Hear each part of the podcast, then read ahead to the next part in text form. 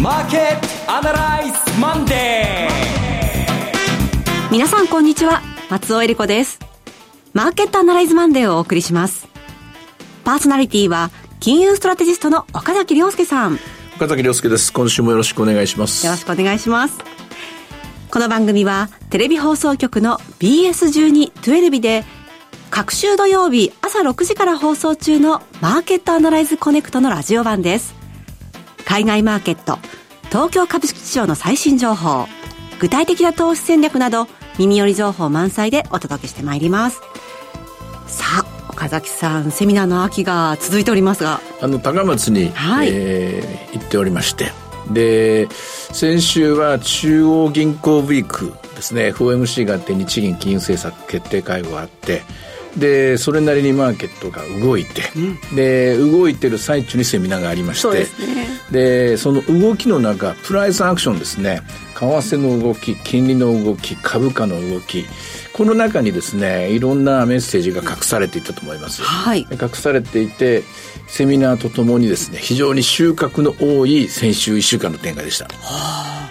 どんな収穫があったのか、はい、今日のラジオで。そしてねあの今日また番組の後半の方では、えー、エミー・エルマズさんにもご登場いただきますので、はい、いろいろこれからの展望を伺いたいと思います、はい、それでは番組を進めていきましょう。この番組は株365の豊かトラスティ証券の提供でお送りします今週のストラテジー。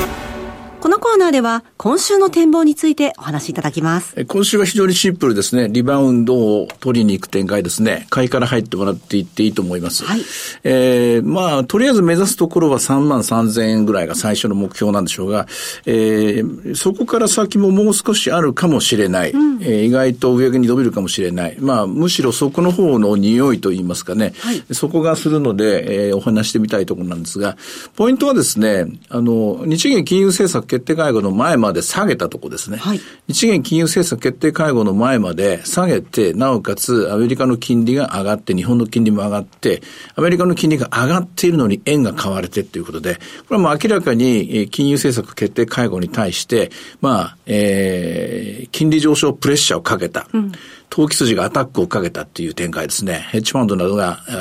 要するに円高になってほしい人とか、はい、金利が上昇してほしい人とか、株が下がってほしい人とか、これが一斉に東京マーケットに集結したという感じだと思います。で、ここで、えー、そういったプレッシャーに屈せずに日銀は現状維持を決めて、その後記者会見でもですね、えー、まあ、ピクリともせずに、それといい言葉言ってましたね、強い需要を確認したいという強い需要。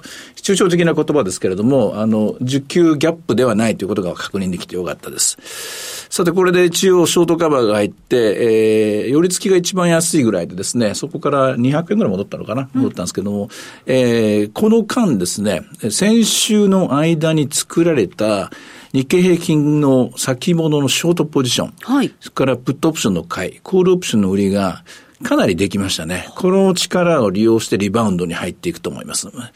えー、先日的にはまず3万3000円が最初のターゲットです。はい、3万3000円を、ね、狙っていく際に、えー、ここで、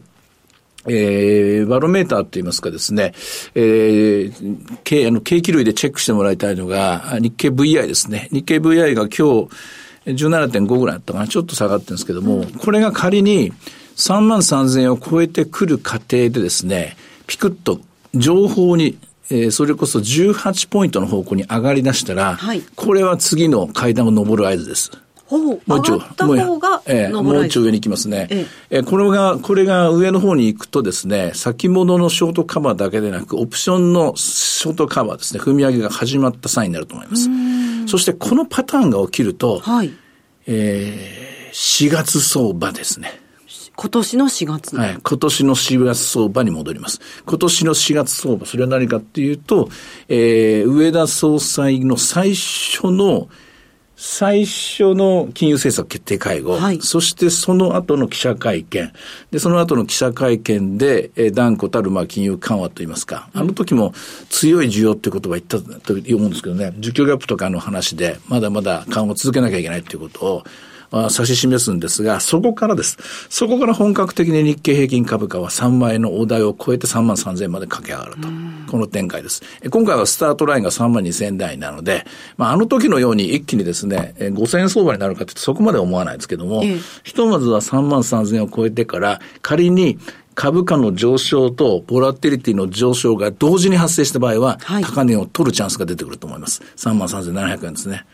まあ一週間でそれができるかどうかというと、それは難しい。まあこの一週間で言うと、まあ3万3000ターゲット、これでいいと思います。ただこれが連続性を持った場合、えええー、持った場合は、今9月の最終週、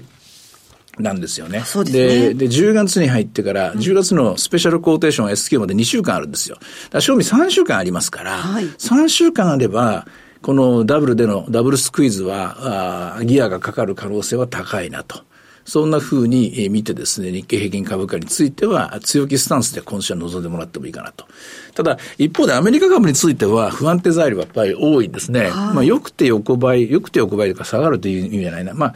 そんなに急にまた高値を取れる展開ではないですね。うん、で、FOMC についてですね、えー、簡単に一番重要なところを言っておくと、えー、今回の FOMC はですね、高派とハト派が真っ二つに分かれて、はい、で、12月の最後の利上げについては、19名中12名がやった方がいいと。で、7名がややらない、やらないでということで、まあ、3分の2強がやるということなんで、一応軍配がこちらに上がったんですけども、そこから先のですね、来年2024年末の FF レートの見通し5.1%は、これはものすごくばらけています。さらにもっとばらけているのが、25年、26年の FF レート3.9と2.9なんですね。はい、これに対して、市場がどういう見通しを立ててるかというと、市場をこれ CME のフェドファンドフューチャー、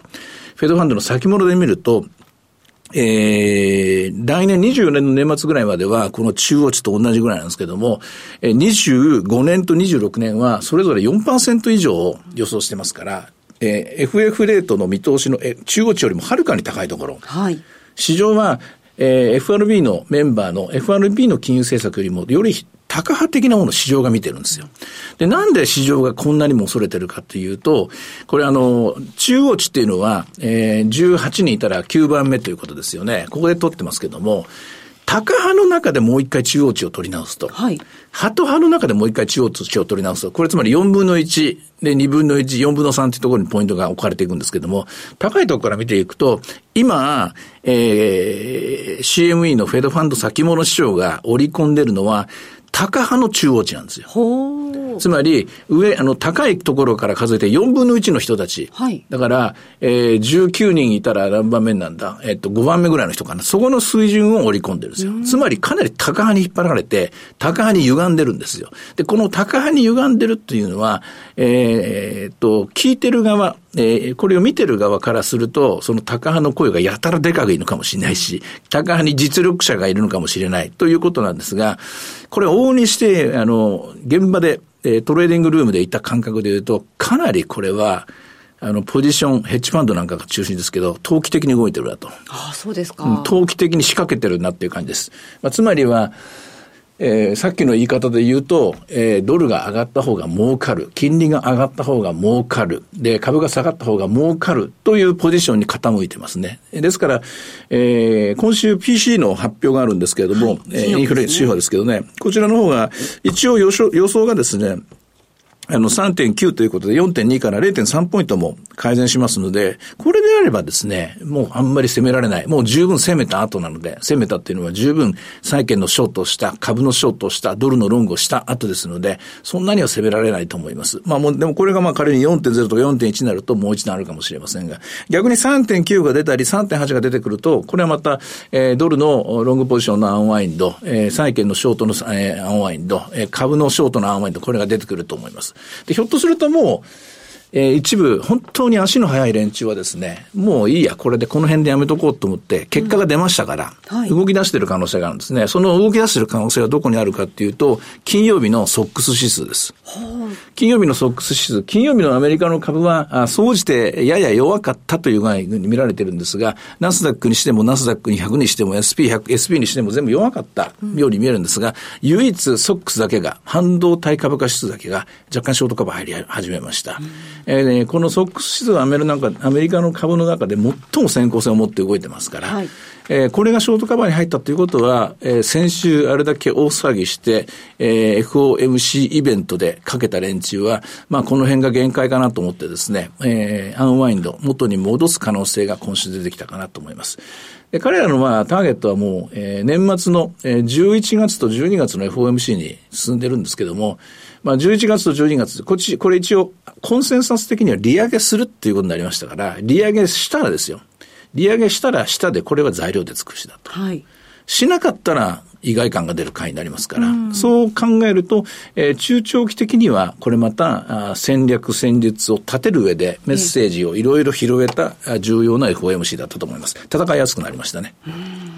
そして日本株に関しては、まあ少なくともこの3週間、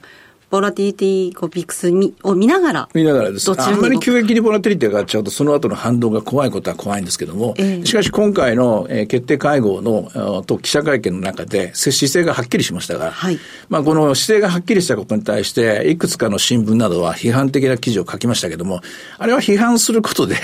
儲けようという新聞の、新聞も商売ですからね、あの、前任の審判をしてるわけではないし、あの、そういうわけでもないので、あくまでここはもう、あの、あの、勝負事って言います、相場事って言いますか、金融政策もまたこれ、えー、人々を動かして、人々に利益を与えてなんぼのもんですから、いくら理屈を言っても反論する人はもういくらでも反論しますから、えー、それはそれ、これはこれという世界だと思います。えー、日本の方もこれでまた戦いやすくなったと思います。一方で、為替はどうでしょうね。為替はもう財務、財務官に、神田財務官に任せるだけです。えー、ほっとけ149円の方がきますから、えー、何らかの形で、例えば、本来ならば円高に行くはずだというのに、はい、えー、ドル高方向に行ったところで、えー、介入してくるでしょうし、場合によっては覆面の形でですね、えー、今週もしくは月替わりの10月頭ぐらいからですね、えー、いつの間にか入っているというそのケースも考えられると思います。これは素朴な疑問として、こう、いつが入りやすいとかってのはあるんでしょうか？あ、これは月初ですね。月初はい。月初入りやすいです。なぜかというと、統計の、はい、えー、計測がもっと先になりますから、ずっと黙っていられます。なるほど。はい、はあ、となりますと、まあ、今週、来週、ちょっと注目ということになりそうですね。さあ、ではここで株三六五の動きを見てみましょうか。今日も基本マンショートカバーですね、静かに静かにショートカバーが進んでるという感じです。えー、寄り付きが520円から始まりました。えー、その後395円っていうのが一瞬あったみたいですけども、高値は676円。現在は643円というところですね。これが取引継続、継続中です。はい。いろいろ展望していただきました。各週土曜日朝の6時から BS1212 で放送していますマーケットアナライズコネクトもぜひご覧ください。また、Facebook でも随時分析レポートします。以上、今週のストラテジーでした。ではここでお知らせです。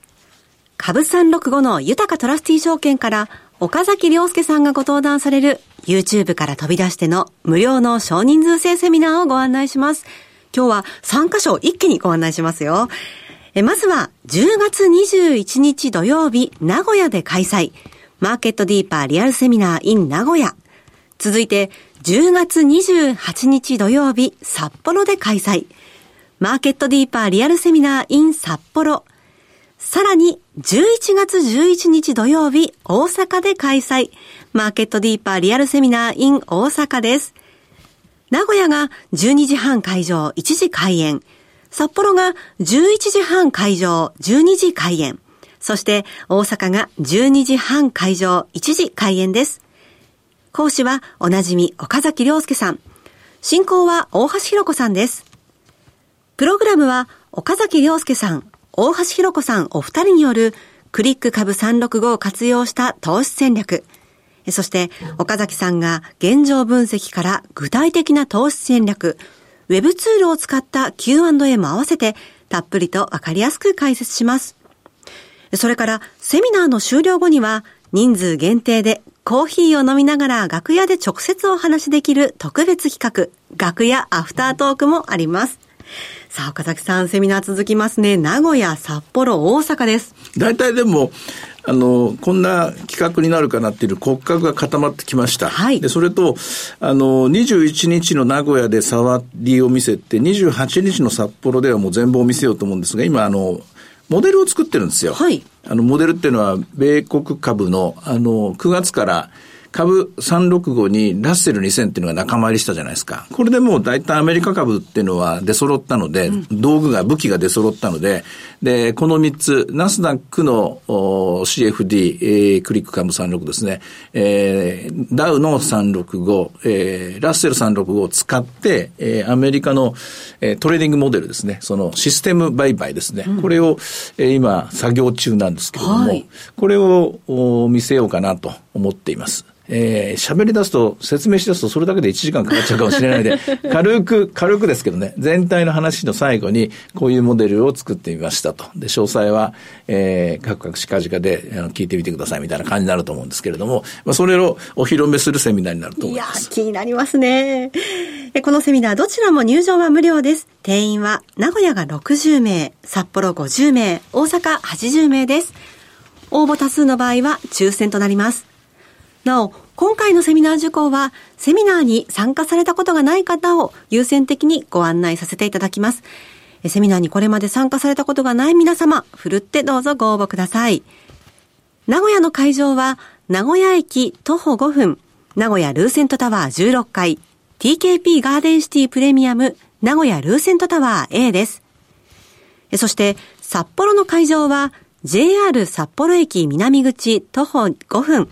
アパホテル TKP 札幌駅前内にあります TKP 札幌ビル3階の TKP ガーデンシティ札幌駅前カンファレンスルーム 3E です。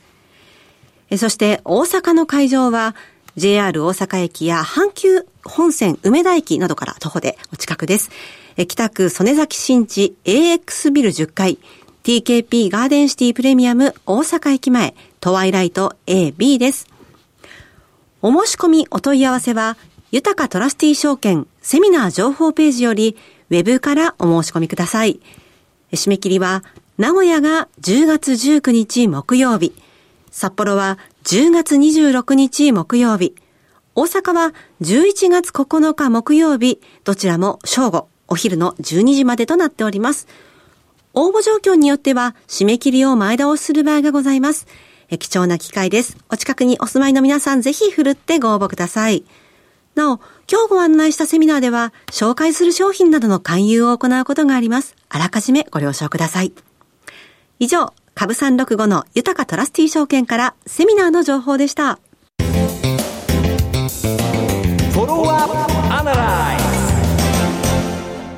今週のこのお時間、福眼経済塾のエミン・ユルマズさんに、株式市場と商品市場の見通しというテーマでお話を伺ってまいります。エミンさんよろしくお願いします。よろしくお願いします。よろしくお願いします。さあ、エミンさん、最近もいろいろなマーケットを揺るがすニュースがありますけれども、エミンさんの最近の注目点、どんなところでしょうか？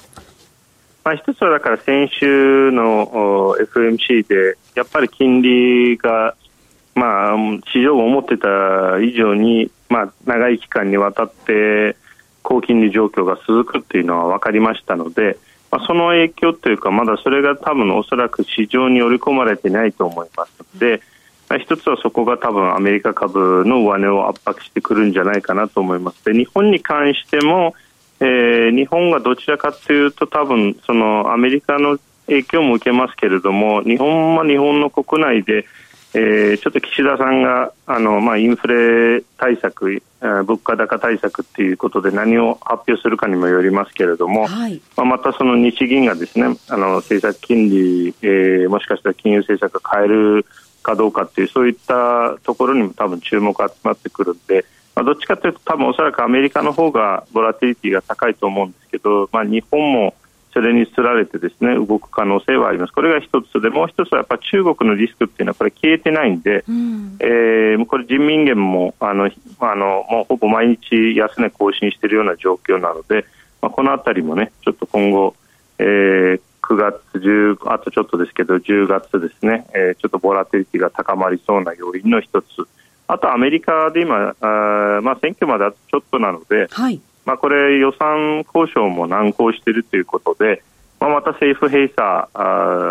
する可能性もございますので、まあ、いくつかですねちょっとリスクイベントはありますただそれ以外で言うと、まあ、大きなですね今のところなんかマクロ指標の悪化が見られないので、うん、まあ、さほど、まあ、大きく崩れるような、えー、多分